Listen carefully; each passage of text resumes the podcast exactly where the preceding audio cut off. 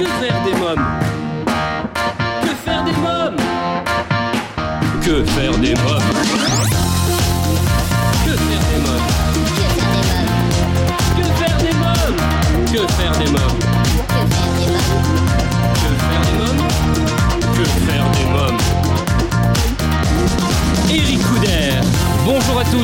bienvenue pour ce nouvel épisode de Que faire des mômes, c'est Eric Couder. Dans l'épisode d'aujourd'hui, je vous propose d'écouter la troisième partie de l'interview que m'a accordé Marianne James pour son spectacle événement Les Adieux de Tati Jambon.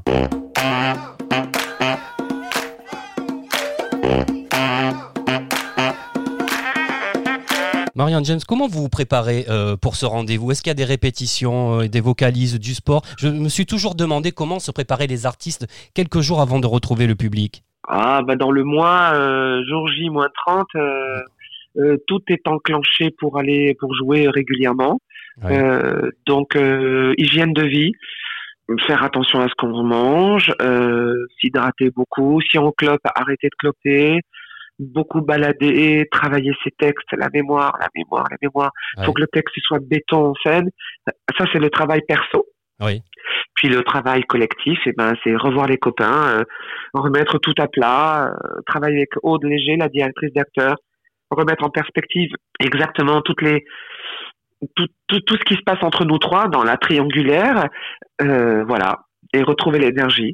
Alors j'ai relevé dans la presse deux titres. Le Parisien dit de vous un franc-parler rafraîchissant. Marianne James, est-ce que votre franc-parler vous a parfois fait du tort ou au contraire vous a ouvert des portes au cours de votre carrière? Les deux, Oui. bêtement, bêtement les deux, Ouais. mais euh, ça, s'est- ça s'est super bien équilibré. Je dirais quand même qu'il a été euh, salvateur, voilà. Euh, je préfère avoir un, un franc-parler. Mais là où je suis rusé, c'est qu'en fin de compte, c'est faux. Les gens disent toujours que c'est mon franc-parler. Ouais. Si on me pose une question sur un sujet où j'ai, où je me sens capable de répondre, euh, je vais être d'une grande, grande honnêteté avec ce que je pense. Voilà. Ouais. Ça franc-parler, j'appelle ça honnêteté. Si le sujet est délicat, je vais biaiser. Euh, je vais donner la sensation que je dis vraiment ce que je pense, mais quand même, je vais euh, commencer à affiner les points sur les i. Ça va. Oula. Moi, je me connais hein, quand je réécoute les interviews. Je dis ah, d'accord, ok. Et si le sujet, je pense qu'il faut pas y aller, alors je vais avoir le franc parler pour dire non, j'y vais pas là-dessus. Là-dessus, je ne vous répondrai pas. Effectivement. Mais en vrai, euh, en vrai, je je soupèse toujours la question, toujours, toujours, toujours. Euh, Télérama dit de dit un spectacle musical qui a tout d'un show. Marianne James n'a peur de rien et surtout pas d'un parterre de gamins en délire. Marianne James, est-ce que c'est vrai que les enfants ne vous font pas peur? Ils m'ont fait peur. Ouais. Euh, le temps que Télérama vienne, ils m'ont fait peur. les deux, trois premières représentations de Tati, j'ai- j'avais peur d'eux. Ouais. Et je pense qu'on a peur que de ce qu'on ne connaît pas. Parce que avoir deux, trois enfants chez soi, c'est une chose, mais avoir 200 mômes en face de soi, c'en est une autre. Donc je savais que les enfants pouvaient être des petits monstres, vraiment. Euh, je le dis avec, euh... ouais, je le dis avec tendresse, mais je le dis vraiment. Ça Ouais. peut être des, des, des monstres, les mômes, et qui sont le reflet des grands. C'est c'est compliqué, c'est pas des idées à eux, mais c'est inscrit déjà au fer rouge en eux, etc. Et nous, les thèmes que nous abordions sur euh, euh, le fait d'avoir un papa et une maman, d'avoir qu'un papa ou qu'une maman parce que un des deux est parti ou que ça se passe mal ou qu'il est au ciel, d'avoir euh, deux mamans.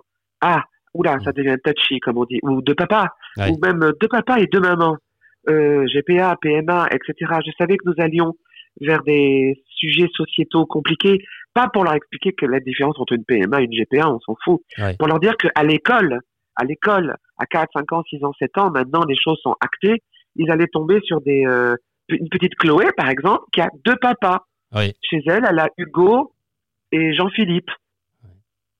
Et tu appelles papa et papa. Bah oui, j'ai deux papas.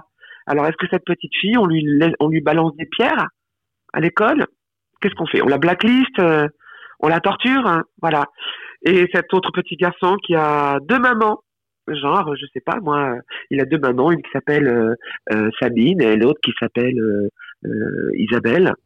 Voilà, Sabine, Isabelle, Seb. Et ils ont eu le petit, le petit Hugo. Est-ce qu'est-ce qu'on fait, ce gosse? Là, c'est pareil, on, on l'enterre. hein. Ouais. qu'est-ce qu'on fait? On, on le pousse à l'école. Et donc, ce sont des vrais cas. Et parfois, les enfants sont terribles hein, quand on dit que c'est plus le prince et la princesse, ou que ça a toujours été le prince et la princesse, et que ça sera toujours le prince et la princesse, mais que de temps en temps, parfois, c'est le prince et le prince. ou la princesse est la princesse. C'est juste ça que dit Tati. Après, ils feront ce qu'ils voudront, eux. Hein. Oui. Ça ne me regarde pas.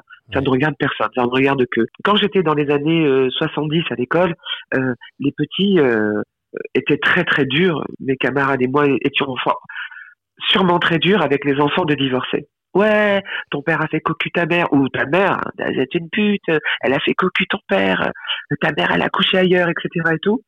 Et les enfants morflés de ces couples-là. Ouais. Euh, Aujourd'hui, être un enfant divorcé, c'est presque la normalité. Il y avait aussi, quand on était jeune, les gamins qui portaient les premières bagues sur les dents pour que les dents soient bien alignées. Ah oui, c'est vrai. Alors, euh, on se foutait de leur gueule et tout. Et maintenant, tu vas dans une classe de sixième. C'est presque la mode maintenant. C'est presque à la mode, voilà. On peut même les, on peut même les, les décorer. Voilà. Être enfant divorcé, porter des bagues sur les dents, voilà. Et ben, dans 20 ans, et j'espère avant, justement, Eric, euh, être enfant d'une GPA ou d'une PMA ne, po- ne posera plus de problème. Or, aujourd'hui, ça en pose parce qu'il y a des adultes qui sont contre ça. Donc, bien évidemment qu'ils en parlent. Et les enfants sont des petits buvards. C'est-à-dire que quoi qu'il ait dit dans le foyer, dans la famille, ça va ressortir à un moment ou à un autre dans le, dans le langage du gamin. Et donc, je savais que, pour revenir à la peur, que nos sujets allaient déclencher un peu euh, lire lire de la de la meute des enfants. Je, je le savais et pas qu'avec ce sujet-là.